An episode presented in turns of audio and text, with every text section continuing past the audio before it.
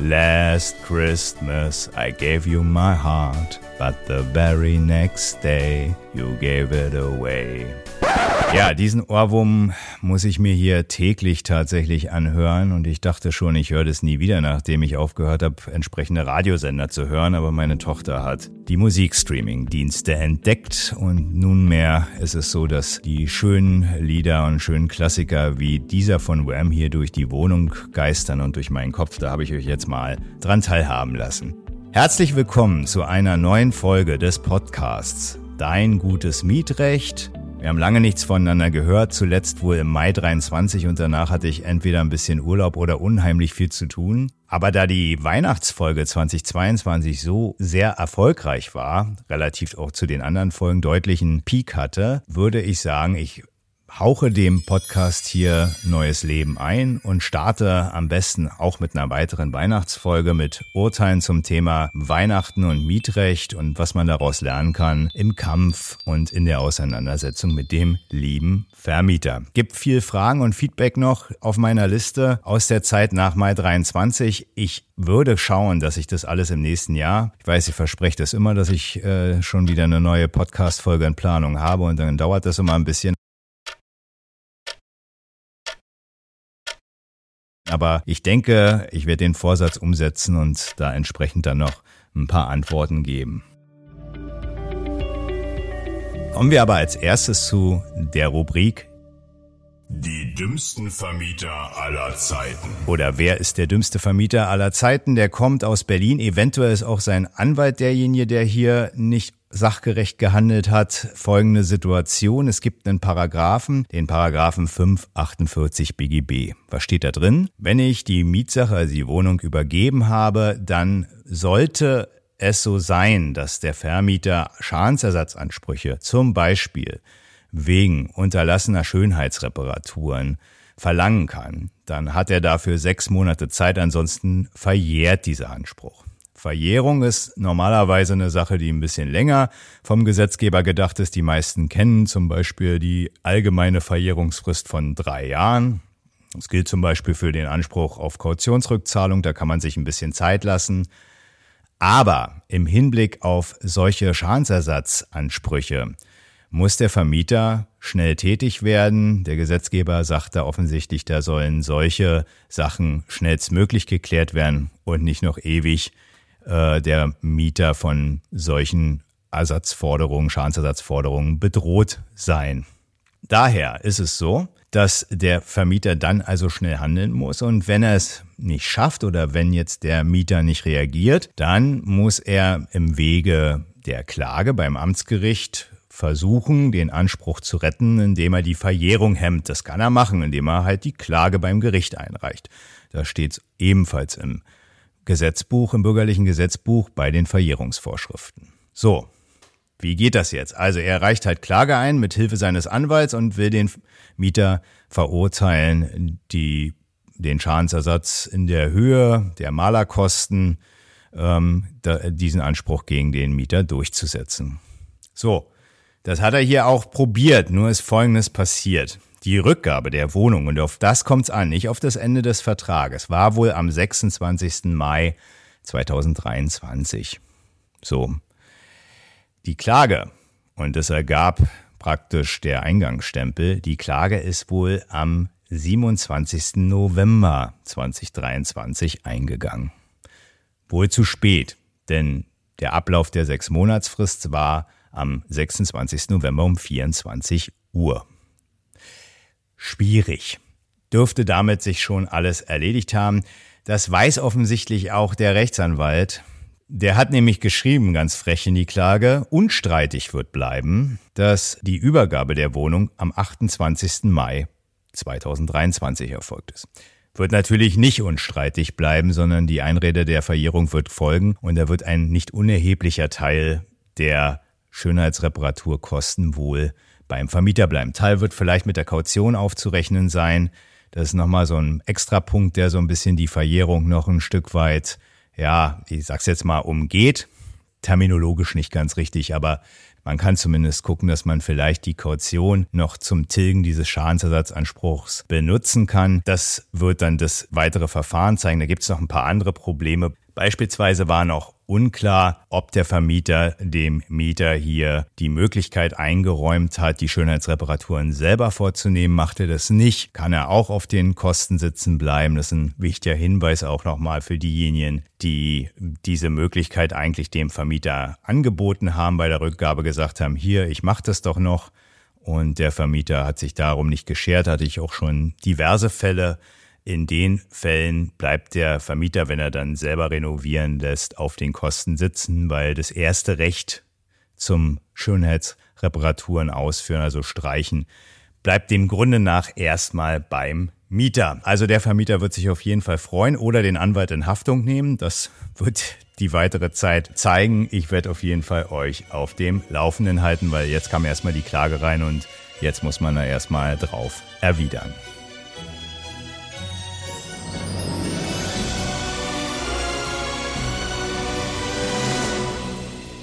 Jetzt kommen wir zum eigentlichen Kernstück des heutigen Podcasts. Die Top 7 Urteile der Woche, die einen Zusammenhang mit Weihnachten haben, aus denen man was lernen kann. Und ist also ein ganzes Stück, was euch jetzt hier erwartet. Da sind ein paar ganz interessante Sachen dabei. Fangen wir an mit dem Urteil der Querulant oder ich habe es mal genannt überall. Wie es in einem deutschen Weihnachtslied heißt. Hier geht es um ein Urteil, das noch gar nicht so alt ist, aus 2020.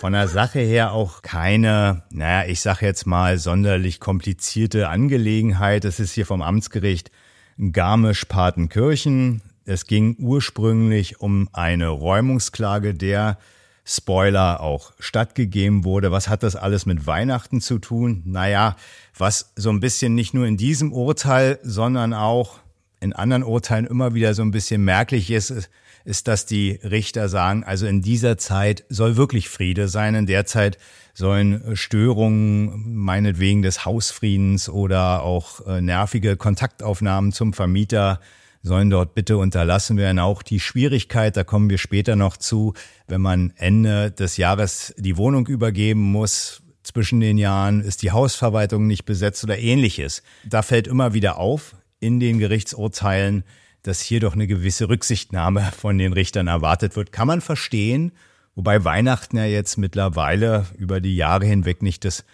einzige Fest ist, was man offensichtlich zum Jahresende feiert und ja auch jetzt, auch wenn Friedrich Merz es anders meint, jetzt nicht unbedingt deutscher Maßstab eigentlich ist. Aber gut, das in Garmisch-Partenkirchen ist das anders und man muss hier fairerweise auch sagen, der Mieter, der hier seine Wohnung verloren hat, der hat sich auch einiges geleistet. Also ich würde mal so ein bisschen zusammenfassen, was da alles passiert ist. Und ich sag mal so, was man da am Ende daraus lernen kann, ist eher so die Überlegung, wie geht man als Mieter, wenn man solche Nachbarn hat, eigentlich selber damit um?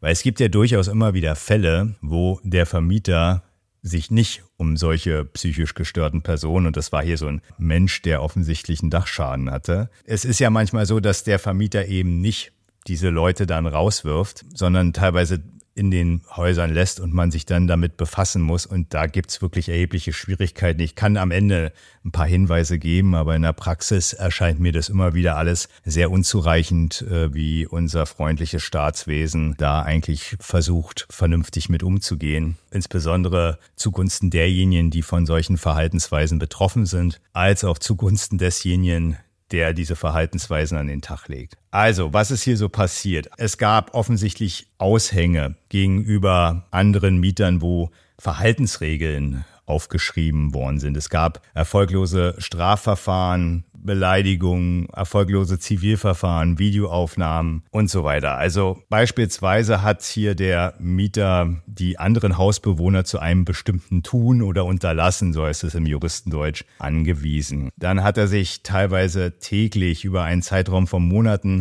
bei den Vermietern gemeldet. Mehrere Telefonate teilweise an einem Tag zu Nachtzeiten und an Wochenenden. Und jetzt kommt so ein bisschen der Zusammenhang. Auch an den Weihnachtsfeiertagen 2018 erfolgten mehrere Anrufe. Und das hat er auch tatsächlich nicht bestritten.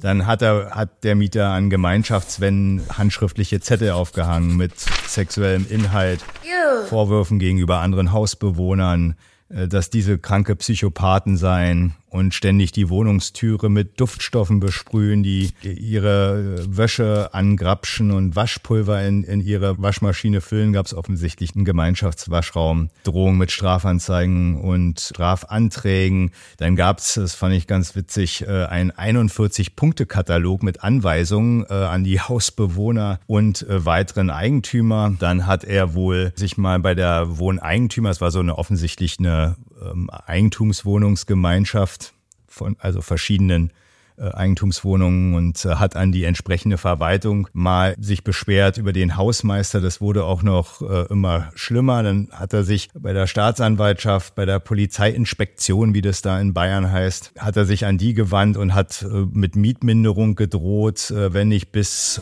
um 13 Uhr der Schnee geräumt sei. Manipulation von Waschküche und Kontamination der Waschmaschine war immer wieder ein Thema. Und äh, ja, das waren dann so grob zusammen und das sehr minutiös, muss man tatsächlich sagen. Also das äh, hörte dann auch nach Abmahnung und Kündigung einfach nach und nach nicht auf. Das hat ähm, der Mieter anders gesehen. Der hat zum einen gesagt, naja, eigentlich ist er doch das Opfer, wird, ihr nach, wird ihm nachgestellt. Er muss sich Sachbeschädigung, körperlichen Attacken ausgesetzt sehen. Der Hausmeister bzw. das Hausmeister-Ehepaar hätte Psychoterror ausgeübt und eine ganze Bande auf den Mieter gehetzt. Dann werden immer wieder Dinge versprüht und hat äh, sich der Mieter noch beschwert, dass der Hausmeister wie ein Schwein äh, grunze und sich eine weitere Hausbewohnerin im Garten so hinsetze, dass sie alles beobachten könne und so weiter und so fort. Ähm, dann hat äh, wurde sich noch über einen Kampfgrillen seitens des Mieters beschwert und das Ganze auch noch obendrauf und damit natürlich schön beweisbar in sozialen Medien veröffentlicht. Übrigens ein wichtiger Punkt, ja. Also wenn, wenn man äh, meint, man müsse sein Leben in sozialen Medien ausbreiten, muss jeder für sich selbst entscheiden. Das sind die schönsten Beweise sowohl für die Strafverfolgungsbehörden als auch für die Vermieter, wenn sie meinen, sie müssten irgendwem was nachweisen. Also Diskretion im Umgang mit dem eigenen Privatleben kann manchmal Wohnungen retten. Das äh, habe ich selber schon erlebt. Das Gericht hat sich minutiös mit diesen ganzen Verhaltensweisen auseinandergesetzt und hat dann aber am Ende, und das ist das Wesentliche, darauf hingewiesen, dass es innerhalb von Hausgemeinschaften eine Pflicht zur Rücksichtnahme gibt. Und wenn man grob und nachhaltig, das ist so der Punkt, wenn das jetzt so ein, zweimal passiert wäre, wäre das hier jetzt nicht zwingend äh, zum Rauswurf gekommen. Ja? Aber man, wenn man grob und nachhaltig gegen diese Pflicht zur Rücksichtnahme verstößt, dann rechtfertigt rechtfertigt es eine Kündigung, das rechtfertigt auch den Rauswurf und die Anwaltskosten musste der Mieter dann auch noch tragen. Die Frage ist auch wirklich, was macht man da eigentlich in solchen Fällen? Rechtlich kann man da jetzt nicht viel lernen. Solche Leute sind selten guten Argumenten zugänglich. Ich habe in der Praxis immer wieder eher Mieter, die zu mir kommen, weil der Vermieter nichts tut in solchen Fällen, ist ihm schlichtweg egal, solange die Miete gezahlt wird und der Hausfrieden, naja, da muss man dann halt im besten Fall mit klarkommen. Und was kann man dann machen? Na gut, man kann, man kann natürlich in bestimmten Fällen wirklich die Polizei rufen, aber man muss sich da nichts vormachen. Die haben, wenn sie fünfmal gerufen werden, wegen desselben Nachbarn irgendwann auch keinen Bock mehr. Und die Staatsanwaltschaften interessieren sich dann für diese Belanglosigkeiten in der Regel auch nicht groß. Ja, man kann den sozialpsychiatrischen Dienst anrufen. Da muss, muss zum einen erstmal die Kapazität dafür vorhanden sein und zum anderen müssen die Voraussetzungen vorhanden sein, tatsächlich die, diejenige Person gegebenenfalls dann irgendwo unterzubringen. Wenn derjenige freiwillig nicht mitkommt und auch keine sonstige größere Gefahr für, ja, ja, für, für die Mitmenschen oder für die Rechtsordnung oder was auch immer äh, vorhanden ist, ja, dann ist es eben so, dass da auch nicht viel passiert. Mir fällt keine vernünftige Strategie ein, wie man in solchen Fällen äh, umgeht. Frühzeitig, wenn man merkt, dass da Störungen bei solchen Personen geistiger Art vorhanden sind, macht es vielleicht Sinn, zumindest erstmal den Versuch zu unternehmen, sich da wechselseitig zu unterstützen, sich auch vielleicht mit den anderen Nachbarn nicht gegen die Person zusammenzuschließen, aber zu versuchen, äh, eine Klärung herbeizuführen, äh, statt jetzt immer gleich vielleicht diese, diese Person dann zu lehnen oder zu mobben oder ähnliches. So eine Verhaltensweisen gibt's ja auch. Aber so eine Art wechselseitige Nachbarhilfe und Unterstützung wäre da angezeigter, bevor das gegebenenfalls eskaliert. Wenn es natürlich, wie in dem Fall hier ganz offensichtlich, nicht mehr möglich ist, auf die Person sachgerecht einzuwirken, weil die vollkommen durchgeknallt ist, ja gut, dann gibt's noch die Möglichkeit, das wäre dann so das Zynischste, aber manchmal vielleicht auch Notwendige, den Vermieter drauf zu verklagen, weil das ist durchaus, so eine Person ist ein Mangel und so den Vermieter darauf zu verpflichten, Maßnahmen zu ergreifen, damit der Hausfrieden funktioniert. Hier hat es ja der Vermieter gemacht. Es gibt aber, wie gesagt, in Berlin kenne ich zig Fälle, wo sich gerade so eine größeren Wohnungsunternehmen darum eigentlich nicht groß scheren. Ja. Bei den Landeseigenen erlebe ich das durchaus, dass es da die entsprechenden Maßnahmen manchmal gibt, aber die privatwirtschaftlich organisierten sind da immer eher, sag ich mal, und sehr unterschiedlich. Und äh, man hat da als Mieter dann teilweise ein Stück weit das Nachsehen, weil man da nicht viel letztendlich machen kann, wenn die Behörden nicht darauf einwirken. Und dann steht man da so ein bisschen doof da.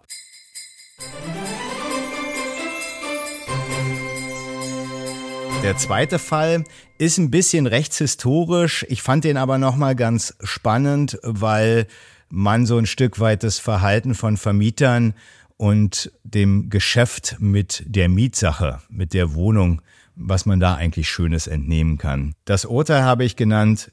Die Vorratsmodernisierungsankündigung nach Weihnachten 2018 oder BGH schlägt OLG München. Da zunächst erstmal, weil es hier um Modernisierungsankündigung und in der Folge auch um Modernisierungsmieterhöhungen geht. Der Hinweis auf die Folge 11 war Teil eines Mieterhöhungsreigens, habe ich das genannt. Verschiedene Folgen zur möglichen Mieterhöhung des Vermieters nach Betriebskosten, nach Mietspiegel und Indexmiete und so weiter und so fort. Das könnt ihr euch gerne anhören. Es gibt auch die Mieterhöhung nach Modernisierung und hier gab es eine Rechtsänderung und zwar im Jahr 2019. Da hat man die Möglichkeit der Mieterhöhung nach Modernisierung von 11 Prozent auf die Jahresmiete reduziert auf 8 Prozent. Und da hat der Gesetzgeber gesagt, na gut, wenn ich allerdings noch in 2018 die Ankündigung schreibe, dann kann ich noch in 2018 oder dann später, wenn die Modernisierung abgeschlossen ist, kann ich halt noch die 11 Prozent auf die Miete umlegen. Das, äh, auch wenn die, auch wenn die Maßnahmen selbst erst in 2019 ergangen sind. So. Das haben einige Vermieter sehr exzessiv genutzt. Kann mich auch erinnern, ich hatte damals eine Hausversammlung in Prenzlauer Berg mit diversen Mietern, die da auch von betroffen waren. Ich glaube von der Deutschen Wohnen sogar. Die hatten das auch gemacht. Die haben dann gesehen, okay, um unser Geschäftsmodell hier ordnungsgemäß abzuwickeln, nehmen wir das noch in Anspruch und versuchen mit den 11 Prozent die Miete zu erhöhen und rechtzeitig noch in 2018 anzukündigen. Das wiederum ist auch in München geschehen und darum geht der Fall hier. In München war es so, dass ähm, ein Vermieter von über 200 Wohnungen Ende 2018, und zwar kurz nach Weihnachten, eine Modernisierungsankündigung für 2019, und zwar rund elf Monate später angekündigt hat. Und, jetzt kommt's, die Miete danach schön um 13, um jetzt wirklich nicht auf 13, sondern um 13 Euro pro Quadratmeter steigen sollte. Also schon recht massiv. Und wenn das nur noch mit den 8% gegangen wäre, dann wäre halt entsprechend eine Reduktion dieser trotzdem wahrscheinlich noch, äh, na was heißt wahrscheinlich, trotzdem noch äh, recht hohen Mieterhöhung. Die hätte das ja trotzdem nach sich gezogen. Aber hier wären es jetzt erstmal 13 Euro pro Quadratmeter gewesen. Da hat dann damals der Münchner Mieterverein das die Möglichkeit der neu eingeführten Musterfeststellungsklage genutzt und gesagt, na ja, ähm, das ist doch hier nicht in Ordnung. Das ist so eine Vorratsmodernisierungsankündigung, äh, obwohl hier doch erst elf Monate später die eigentlichen Baumaßnahmen stattfinden. Das ist nicht zulässig und hat beim Oberlandesgericht in München eine entsprechende Klage eingereicht. Und das Oberlandesgericht, muss man sagen, ist dem erstmal gefolgt. Die hatten offensichtlich Mitleid mit ihren bajuwarischen Mietern und fanden das auch nicht in Ordnung und haben gesagt, nein, das geht tatsächlich nicht. Ähm, das ist unzulässig. Und das Argument von denen war, normalerweise ist es ja so, dass die Frist zur Ankündigung mindestens drei Monate sein soll. Das kennt ihr auch aus der Folge zur Modernisierungsmieterhöhung. Grundsätzlich muss die Ankündigung drei Monate vor den Maßnahmen erfolgt sein. Jetzt kann man sagen, mindestens drei Monate, klar, kann natürlich auch grundsätzlich mehr sein. Hintergrund ist so ein bisschen der, man bekommt, wenn man eine Modernisierungsankündigung bekommt, also so eine Ankündigung, wo drin steht, dass man halt als Vermieter in und außerhalb der Wohnung Maßnahmen ergreifen will, um den Wohnwert zu erhöhen. Ich hatte das in der Folge näher aufgeklärt, will es hier mal bei der Definition so belassen.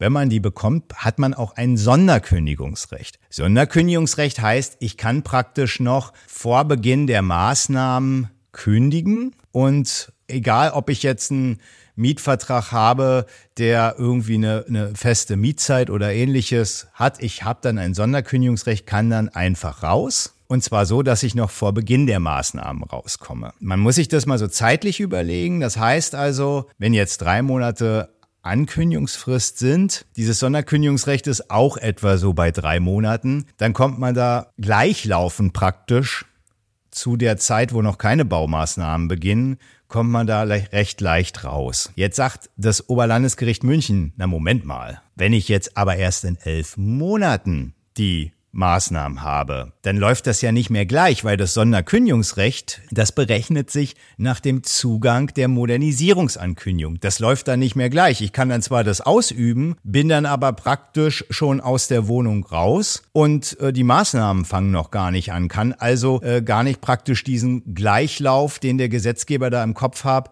vernünftig in Anspruch nehmen, weil die Maßnahmen ja erst viel später anfangen. Und das soll ja für den Mieter gedacht sein, der die Wohnung ja dem Grunde nach nutzen will, aber eben halt nicht mehr diese Baumaßnahmen erleben möchte. Und das wird ja dann nicht gehen, weil ich bekomme dann im Weihnachten, das ist ja die schönste Zeit für solche Ankündigungen, die zu bekommen, ich bekomme dann nach Weihnachten so eine Ankündigung und muss dann eigentlich sofort kündigen. Aber im November 2019 fangen erst diese Maßnahmen an. Das, das ist doch blöd für dieses Sonderkündigungsrecht, hat das OLG München gesagt. Nicht der BGH. Der ist in Karlsruhe, also in Baden-Württemberg, der hat kein Mitleid mit Münchner Bürgern und äh, hat gesagt, nee, das ist ja Quatsch. Und man muss leider sagen, auch wenn ich das OLG Münchner geschätzt habe, aber es stimmt wohl, wie er es gesagt hat. Der hat dann gesagt, na ja, dass dieser Gleichlauf von dem Sonderkündigungsrecht und den Baumaßnahmen, nee, das äh, sieht er nicht so. Das Sonderkündigungsrecht muss da nicht zwingend gleich mitlaufen. Es erlaubt mir halt schnellstmöglich vor den Maßnahmen aus dem Mietvertrag rauszukommen. Aber es gibt keinen Hinweis darauf, dass die Baumaßnahmen zwingend dann im Anschluss nach Ablauf dieses Sonderkündigungsrechts beginnen müssen. Die können auch später beginnen. Das Gesetz gibt dafür keine Notwendigkeit her. Und da hat der BGH natürlich recht. Man kann ja die normale Kündigung, so man jetzt nicht tatsächlich in so einer Art Mietverhältnis, wo ein Kündigungsausschluss ist. Da ist es nicht so. Aber Regelmäßig hat man ja noch das freie Kündigungsrecht, also einfach das Drei-Monats-Kündigungsrecht. Und in dem Fall hätten die Mieter das ja tatsächlich wohl ausüben können und so trotzdem noch vor dem Baubeginn aus den Wohnungen rausgehen können. Das waren die Überlegungen. Das stimmt zwar der, das Einzige, was der BGH auch gesagt hat, und das vielleicht nochmal wichtig auch jetzt für uns und wenn wir solche Modernisierungsankündigungen bekommen. Es muss zumindest in der Ankündigung schon die Planung der Baumaßnahmen so weit vorangeschritten sein, dass man sagen kann, okay, jetzt macht man die Ankündigung und nicht praktisch so wirklich so eine Vorratsmodernisierungsankündigung, dass man in zwei Jahren dann vielleicht mal anfängt zu bauen. Sowas soll nicht gültig sein. Das gibt's ja immer mal wieder in der Praxis, wenn man äh, unliebsame Mieter loswerden will. Man bombardiert die mit irgendwelchen Modernisierungsankündigungen in der Hoffnung, äh, dass die dann sowieso von alleine gehen, weil sie die Schnauze voll haben. Das ging zumindestens in Zeiten, wo es noch keinen angespannten Wohnungsmarkt durchaus gut. Heute würde das wohl nicht mehr so das Prinzip sein. Also deswegen sagt der BGH, also sowas, so eine Art Vorratsmodernisierungsankündigung, wo die Planungen für die Baumaßnahmen noch nicht erfolgt sind, das geht nicht. Und von der Warte musste der Mieterverein da eine Niederlage im baden-württembergischen Karlsruhe erleben. Nochmal als Hinweis, bei solchen Fällen immer frühzeitig beraten lassen, weil wenn man da im Rahmen dieser Ankündigung schon versucht, mit dem Vermieter entweder Kontakt aufzunehmen, um die Erhöhung zu verständigen, auch wegen der Härtefallmöglichkeiten, die es da gibt, oder wenn man sieht, die Modernisierungsankündigung ist unwirksam, das gibt's durchaus noch häufig, dann kann man versuchen, durch Taktieren sich gegen die Baumaßnahmen zu wehren und in dem Rahmen auch Einfluss auf die Modernisierungsmieterhöhung zu nehmen. Geht da frühzeitig in die Mieterberatung eures Vertrauens. Auch wenn jetzt dieser Fall für euch unmittelbar keine Bedeutung hat, in Zukunft wird es nach wie vor Baumaßnahmen geben.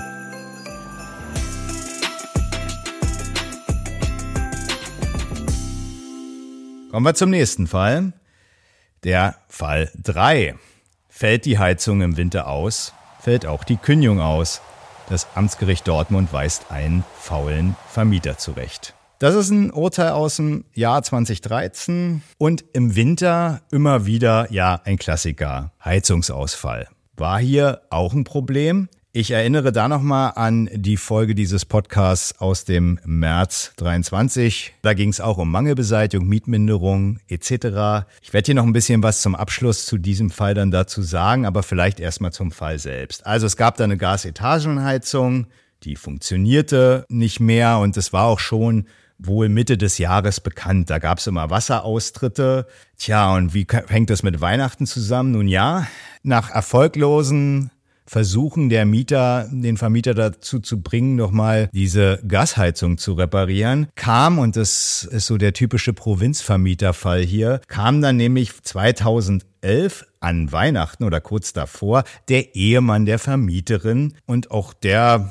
hat sich das mal angeguckt. Ne? Man kennt so eine Vermieter oder Vermieterin, Ehemänner, die kommen dann so mal, äh, sind wahrscheinlich Versicherungskaufmann, denken aber als Vermieter, Ehemänner können sie auch handwerklich alles regeln und ähm, ja, so war es dann auch. Der ist nämlich nichts passiert, der hat auch nichts gemacht. Der Ehemann hat dann wohl noch angeboten, irgendwelche Ersatzteile vom Baumarkt zu holen. Und da merkt man schon offensichtlich, dass der da keine größeren Anstrengungen machen wollte, weil normalerweise schickt man dann halt einfach eine Firma, die das macht, wenn man sich damit nicht auskennt. Und äh, diese Vermieter, die dann immer mit äh, Do-it-yourself-Kram kommen, da weiß man schon immer, was rauskommt, nämlich nichts. Und dann kam aber auch noch im Januar 2012 irgendwelche Mitarbeiter einer Firma, die eine Reparatur durchführen sollten, haben aber gleich dem Mieter klargemacht, dass er das zahlen soll. Tja, was haben die Mieter gemacht? Die haben dann mit dem Mieterverein, mit dem örtlichen gesagt, macht es mal endlich hier, repariert das mal und ähm, wir wollen hier 80 Prozent Mietminderung. Das haben die auch gemacht. Die haben dann halt über mehrere Monate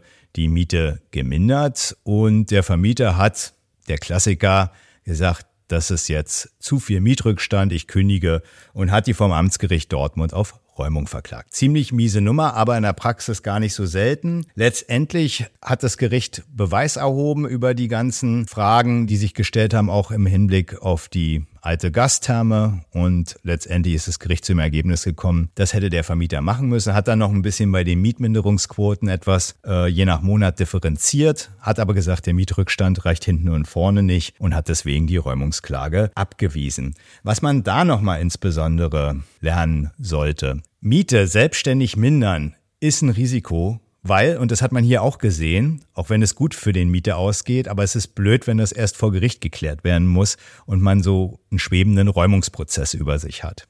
Das Gericht hat hier nämlich durchaus andere Mietminderungsquoten angesetzt als der Mieterverein mit seinen 80 Prozent. Teilweise waren es auch 80, aber dann auch 65 und war, las sich ein bisschen kompliziertes Urteil, äh, hätte man, glaube ich, auch pauschalierter machen können, aber letztendlich eine vertretbare Entscheidung. Nur man merkt halt, am Ende entscheidet immer ein Richter drüber, wie hoch die Mietminderung zu sein hat. Das liegt nicht im eigenen Ermessen. Wenn man sich mit dem Vermieter über die Mietminderung einig ist, alles gut, dann kann man es machen. Und manchmal ist es taktisch auch durchaus zulässig, die Miete zu mindern, um den Vermieter mal in die Spur zu schicken. Bei manchen taugt es was. Aber man sollte halt aufpassen, dass man eben keinen kündigungsrelevanten Mietrückstand erreicht. Und es kann mal schnell passieren. Und wenn es passiert und man sich bei der Mietminderungsquote vertan hat, zu viel angesetzt hat und als Mieter neigt man natürlich dazu, immer im eigenen Interesse etwas zu, zu denken und den Betrag zu hoch anzusetzen, dann kann man in die Lage geraten, einen kündigungsrelevanten Mietrückstand zu generieren. Und deswegen ist es, und das ist jetzt der Praxistipp, immer wichtig, die Miete pünktlich und vollständig, aber unter Vorbehalt zu zahlen. Dann hat man so einen Räumungsrechtsstreit definitiv nicht um die Ohren.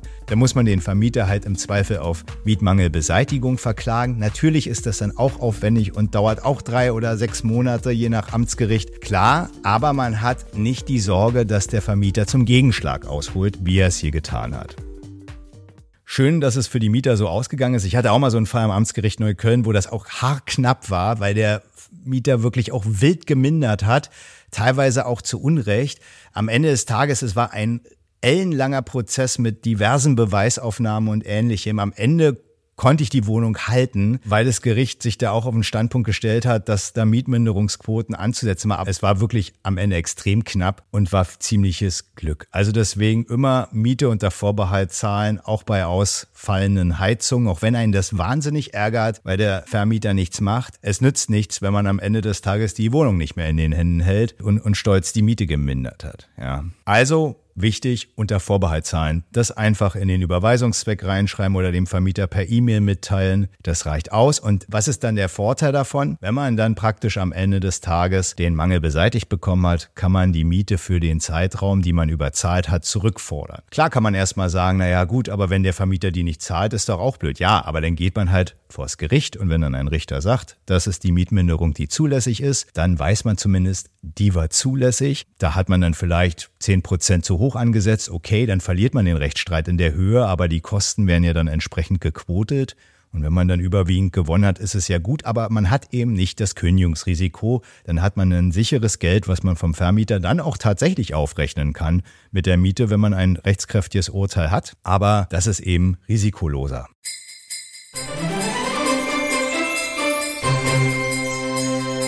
Fall 4. Die Schlüsselübergabe zwischen Weihnachten und Neujahr. Das ist ein Fall aus Hannover, einer der langweiligsten Städte Deutschlands, sagt man jedenfalls. Ich hoffe, ich verletze hier keine Hannoveraner Gefühle. Nein, doch. Oh. Der Fall kommt von daher, der ist und das hatte ich schon eingangs bisschen erwähnt, der ist gar nicht so selten. Es kann ja mal sein, es war nicht die schönste Zeit, um umzuziehen, aber es kann ja mal sein, dass ein Vertragsverhältnis Ende des Jahres endet. Und ja, da wird ja jetzt in der Regel nicht mehr so viel gemacht und gearbeitet. Sowohl in Behörden, in Gerichten nicht, aber auch in privaten Unternehmen und Hausverwaltungen nicht. Und hier war es so, da hat der Mieter die Kaution vom Vermieter verlangt und der Vermieter hatte ein paar Gegenansprüche angemeldet. Überwiegend hat der Mieter am Ende des Tages hier die Kaution bekommen. Aber die Übergabe der Wohnung war wohl erst am 8.1. und das Vertragsverhältnis war halt 31.12. beendet. Und der Vermieter hat gesagt, naja, acht Tage hier, die will ich noch haben als Miete. Es waren, glaube ich, nicht mal 100 Euro, aber so eine äh, Krämerseelen, wenn man die da auf der anderen Seite hat, die verlangen auch das. Und damit ist der Vermieter in dem Fall auch durchgedrungen. Da hat dann das Gericht gesagt, das muss von der Kaution abgezogen werden. Der Mieter hat gesagt, im Moment mal, es war doch so. Zwischen Weihnachten und Neujahr war die Hausverwaltung nicht besetzt. Da konnte ich gar nicht übergeben. Hm.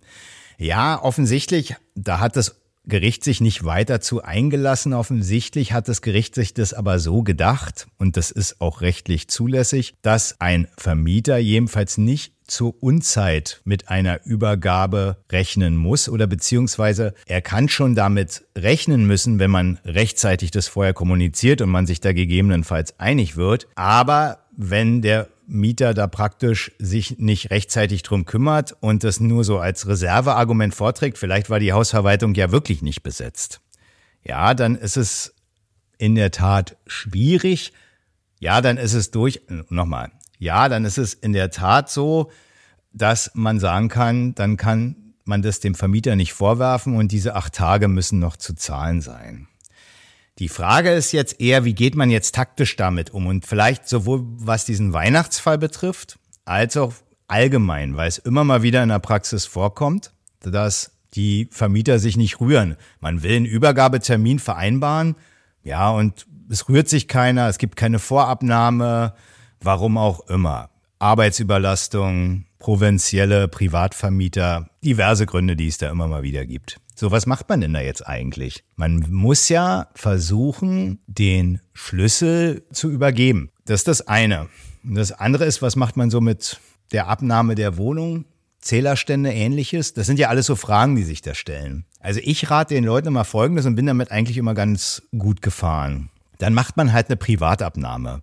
Man nimmt sich einen Zeugen, möglichst nicht Familie und nicht beste Freunde vielleicht, aber gut, beste Freunde ist jetzt äh, nicht familiär gebunden. Aber jedenfalls jemand, der so ein bisschen unabhängig ist. Vielleicht ein Nachbar, das ist immer gar nicht so schlecht. Man geht jedenfalls mit dem unabhängigen Zeugen durch die Wohnung, fotografiert die möglicherweise strittigen Stellen, also wenn irgendwo was abgeplatzt ist oder ähm, ja, irgendwo ein, ein Schaden entdeckt ist oder irgendwas schlecht gestrichen. Nicht, weil ihr unmittelbar dafür verantwortlich seid, aber weil der Vermieter das euch vielleicht in die Schuhe schieben kann. So. Und äh, dann macht man davon Fotos, macht sich die Notiz von den Zählerständen. Wenn man nicht rankommt, gut, dann muss man den Vermieter im Zweifel versuchen aufzufordern, nochmal Zutritt zu geben, wenn der irgendwo eingesperrt ist.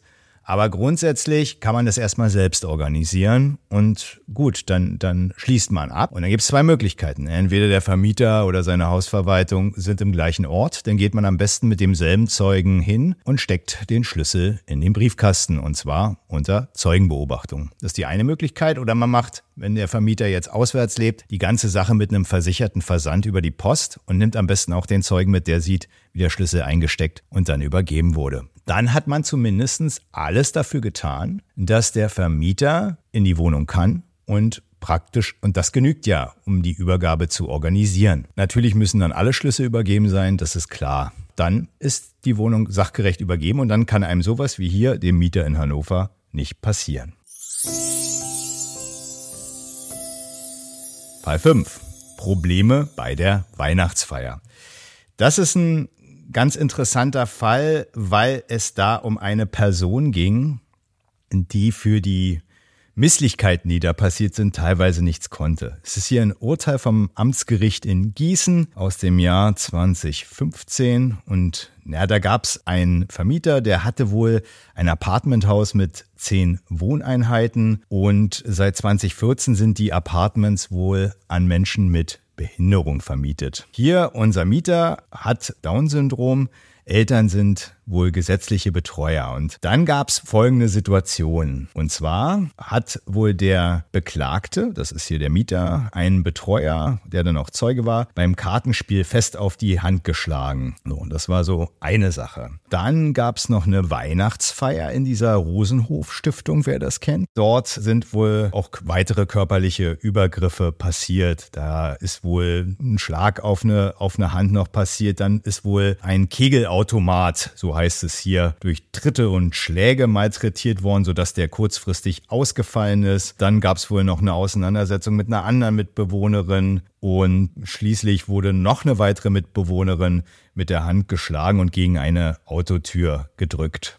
So, der Mieter hat sich dazu taktisch, meine ich, schlau gestellt, hat zum einen halt bestritten, dass das äh, hier diese Übergriffe gab. Und im Übrigen, im Übrigen soll die Kündigung wohl lediglich der Versuch der Vermieterin sein, ihn da loszuwerden, weil wohl seine Eltern die pädagogische Arbeit in Frage gestellt hätten. Der Mieter hat sich dazu taktisch klug gestellt, hat das weitestgehend bestritten, was da passiert sein soll und hat gesagt, naja, das ist doch nur der Versuch hier, weil meine Eltern die pädagogische Arbeit in der Einrichtung in Frage gestellt haben, beziehungsweise die Qualität davon, äh, ihn da loszuwerden. Kurz zusammengefasst. Überwiegend ist es wohl nicht bewiesen worden. Das Gericht hat sich da in der Beweisaufnahme ziemlich intensiv mit den Vorwürfen auseinandergesetzt, Zeugen gehört und so weiter. Überwiegend konnte es nicht bewiesen werden. Es gab wohl tatsächlich äh, ein, einen Schlag auf den Unterarm bei einer anderen Bewohnerin. Das war halt äh, aber auch so ein bisschen geschuldet aufgrund der, äh, der Einschränkungen hier des, des Mieters. Ähm, aber es gab da wohl, hat der Zeuge auch selber gesagt, wohl hat es äh, kaum wehgetan. Und dieser Kegelautomat, das wurde dann wohl auch noch rausgekriegt. Der ist sowieso schon öfter kaputt gewesen, also nicht offensichtlich wegen dieser Schläge, die es dann ja offensichtlich gegeben haben soll. Wichtig ist bei sowas, dass zum einen Leute, die psychische Einschränkungen haben, auch die können erstmal grundsätzlich, auch wenn es Dinge gibt, die aus der Erkrankung herauskommen, können grundsätzlich trotzdem gekündigt werden. Das ist nicht ganz unwichtig. Aber, und ich hatte so einen Fall auch mal am Amtsgericht hier in Charlottenburg, wenn der Vermieter Klarheit darüber hat, insbesondere ebenfalls, wenn er Klarheit darüber hat, dass diese Einschränkungen vorliegen, oder die sich halt meinetwegen auch im Laufe des Mietverhältnisses erst ergeben haben, dann ist es nicht immer möglich, so eine Kündigung auszusprechen, wirklich nur bei unzumutbaren Vorfällen, die im Zusammenhang mit der mietenden Person hier stehen. Also unzumutbar für die Hausgemeinschaft oder ähnliches. Das, da wird in der Regel von den Gerichten auf den Einzelfall abgestellt. Also ich hatte mich bei, bei mir in dem Fall in Charlottenburg, kann ich mich erinnern, da hatte die Person in den Hausflur uriniert oder sowas. Aber da gab es auch so eine Einschränkung. Und da hat das Gericht auch gesagt, die Kündigung wegen der Vorfälle, da da reichen diese nicht ansatzweise aus, um die Kündigung hier zu rechtfertigen, weil die Rechtsprechung da großzügig ist gegenüber Leuten, die halt gewisse Einschränkungen ähm, der Steuerungs- und Willensfähigkeit haben.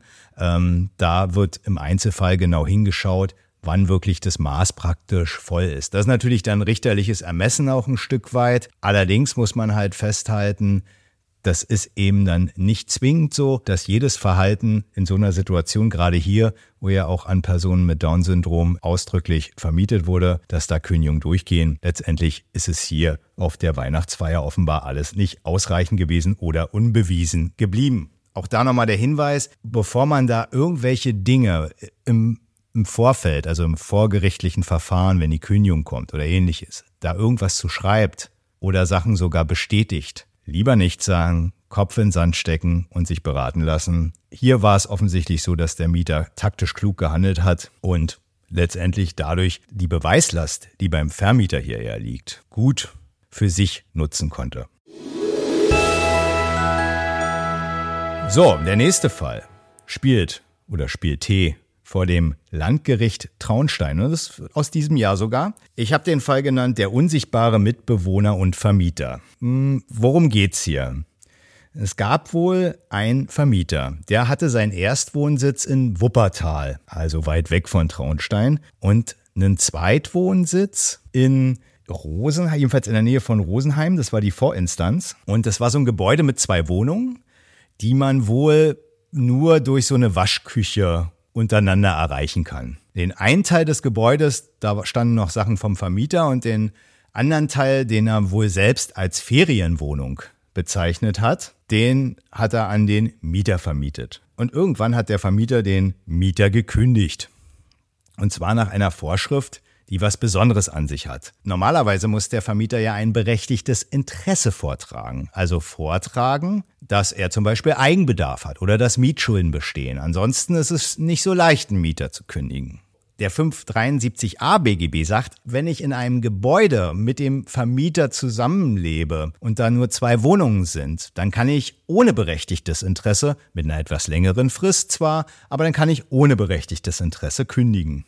Davon hat der Vermieter hier Gebrauch gemacht und hat gesagt, Moment mal, ich bin ja mit dir hier mit zwei Wohnungen unter einem Dach, wohne zwar eigentlich in Wuppertal, aber ich bin ab und zu ja auch mal hier, also wohne ich noch hier und deswegen musst du jetzt gehen. Gab es auch ein paar Spannungen wohl, das ist aber nicht weiter vertieft worden, weil es letztendlich um die Frage ging, konnte man nach dieser besonderen Vorschrift kündigen oder nicht. Hm, dagegen hat sich der Mieter erstmal gewehrt und hat beim Amtsgericht Rosenheim gesagt, der ist doch gar nicht da Außerdem ist es hier so eine Ferienwohnung und man muss ja, und das hat unser Landgericht hier in Berlin auch mal ziemlich streng sogar entschieden, damit hat sich auch das Landgericht in Traunstein auseinandergesetzt. Sie sehen das bisschen anders, das ist eine kleine Debatte, aber das ist jetzt juristisches Nerdtum, was ich hier auffahre. Und zwar ist so, das Landgericht in Berlin hat wirklich gesagt, dass der Vermieter seinen Lebensmittelpunkt da haben muss. Also in dem Fall da in Rosenheim. Wenn er in Wuppertal seinen Erstwohnsitz hat, dann hat er aber seinen Lebensmittelpunkt dort. Das Landgericht Berlin hätte diese Kündigung schon gar nicht akzeptiert. Amtsgericht Rosenheim hat das anders gesehen und hat erstmal der Klage stattgegeben. Hat gesagt, nee, das ist ausreichend. Der muss da nicht seinen Lebensmittelpunkt haben. Der kann da auch gerne nur ab und zu sein. Das reicht hier jedenfalls aus. Mehr verlangt die Vorschrift nicht. Der Mieter hat sich das nicht gefallen lassen. Nee, nee, nee, hat er gesagt. Er geht zum Landgericht in Traunstein, lässt es nochmal überprüfen. Hm, das Landgericht Traunstein hat auch ihm Recht gegeben am Ende des Tages. Es hat zwar auch gesagt, ja, der Vermieter muss jetzt nicht zwingend da in Rosenheim wohnen, er kann schon seinen Lebensmittelpunkt in Wuppertal haben. Auch die Tatsache, dass er diese Wohnung, wo der Mieter da drin gelebt hat, jetzt so als Ferienwohnung äh, betitelt hat, spricht jetzt nicht dafür, dass das jetzt ähm, eine Sache ist, mit der er äh, gar nichts zu tun hat unter demselben Gebäude. Das gibt die Vorschrift alles gar nicht her. Aber was das Landgericht festgestellt hat, ist Folgendes. Und jetzt kommen wir zum Punkt Weihnachten. Der hat nämlich dann vorgetragen, der Vermieter, wie oft er eigentlich da war. Hat der Mieter ja schon in der ersten Instanz gesagt, ja, Moment mal, der ist doch kaum da. Ich lebe doch eigentlich gar nicht unter einem Dach mit dem, deswegen kann der hier nicht so kündigen. Ja, und da hat das Landgericht Rosheim gesagt, ja, das, das ist ein, wirklich ein wesentlicher Aspekt. Ich muss vielleicht nicht den Lebensmittelpunkt dort haben, da in Rosenheim, aber ich muss zumindest regelmäßig da sein. Und im Prinzip hat der gesagt, der Vermieter, dass er hier so wohl mal, ähm, wie war es? Ich schaue es hier gerade nochmal in den Urteilsgründen. Also er war im Prinzip so alle zwei Monate ein verlängertes Wochenende da und äh, dann halt so vier bis fünf Tage. Und ja, ähm, hinzu kam noch, dass er an Weihnachten auch immer da sei.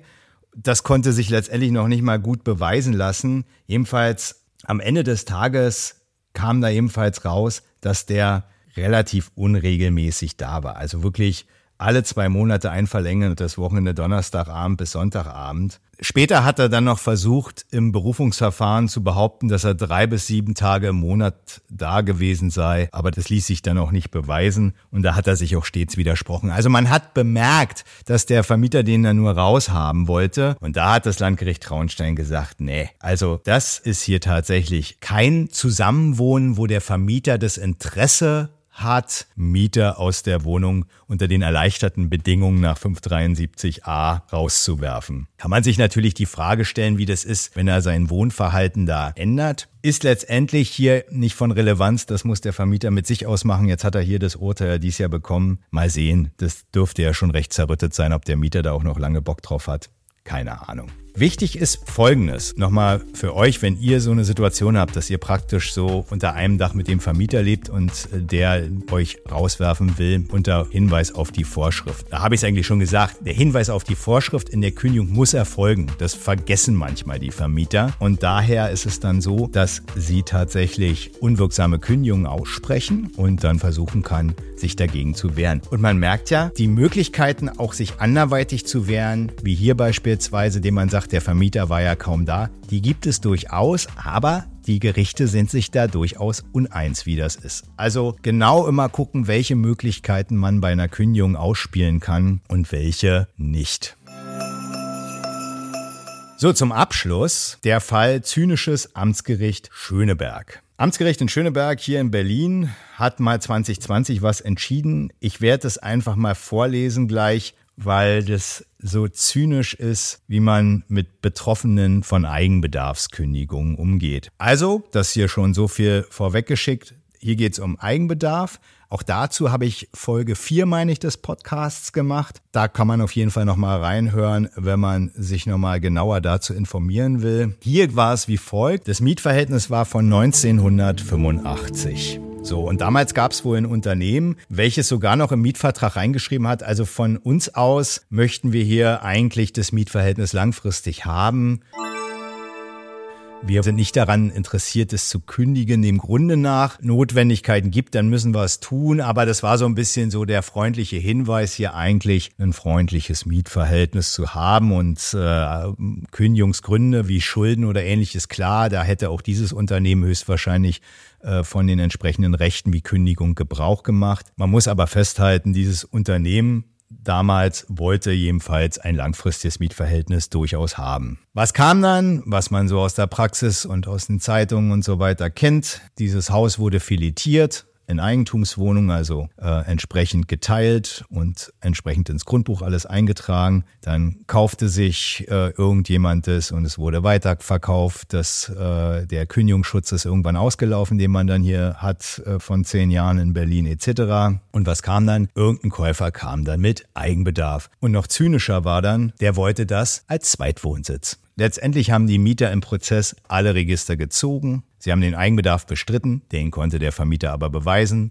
Das Gericht fand Zweitwohnsitz auch völlig in Ordnung, egal ob jetzt unsere Mieter hier aus der Wohnung ausziehen müssen oder nicht. Und die Mieter hatten dann eigentlich nur noch die letzte Karte, die man dann ausspielt, nämlich den Härtefall, den man dann einwenden kann. Und das liest sich alles ziemlich hart, wenn man das so durchdenkt und ich würde einfach mal aus dem Urteil selbst zitieren. Bis dahin war das Urteil, ja, okay, der Eigenbedarf besteht, der Eigenbedarf ist auch in Ordnung. Jetzt haben die aber einen Härtefall und dann sagt das Gericht Folgendes. Sie tragen zwar vor, dass sie mit den anderen Hausbewohnern teilweise seit Jahrzehnten vertraut sind und sie ein enges, freundschaftliches, familiäres Verhältnis verbindet, das sich in gemeinsamen Weihnachtsfeiern und gegenseitiger Hilfeleistung manifestiert. Es ist aber nicht ersichtlich, warum diese Freundschaften nicht auch weiter gepflegt werden können, wenn die Beklagten nicht mehr im selben Haus wohnen, zumal die Beklagten unstreitig ein Auto zur Verfügung haben.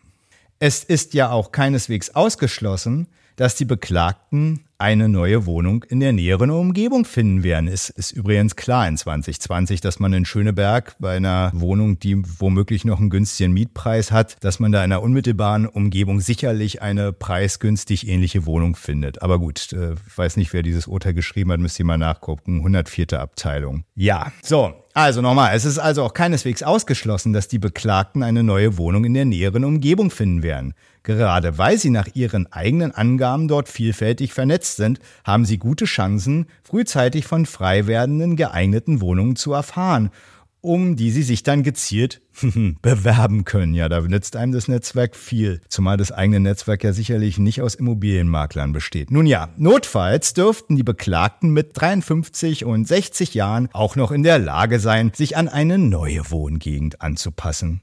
Die Beklagten haben auch keine erheblichen gesundheitlichen Beschwerden vorgetragen, die sich infolge des Auszuges aus der bisherigen Wohnung verschlechtern könnten.